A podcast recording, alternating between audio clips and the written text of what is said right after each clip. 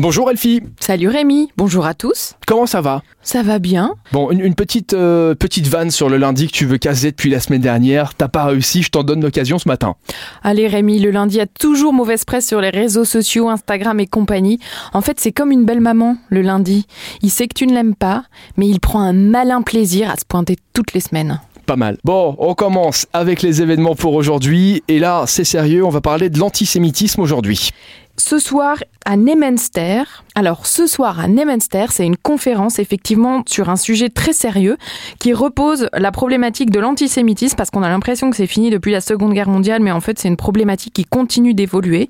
Et on a des spécialistes, des politiques et des conférenciers qui viennent nous en parler à Nemenster à 19h et c'est gratuit. Et puis il y aura également aujourd'hui un pub quiz. Un pub quiz au Tube Bar, donc c'est Donc, on boit et on répond à des questions. c'est ça, Rémi. C'est bien ça. Ouais. T'es bon à ce genre de truc Euh, boire ou répondre aux questions C'est- Les deux en même temps. Alors, je suis bon à un seul, mais je ne dirai pas lequel. Voilà. Bon, alors c'est à 20h30, toute la soirée.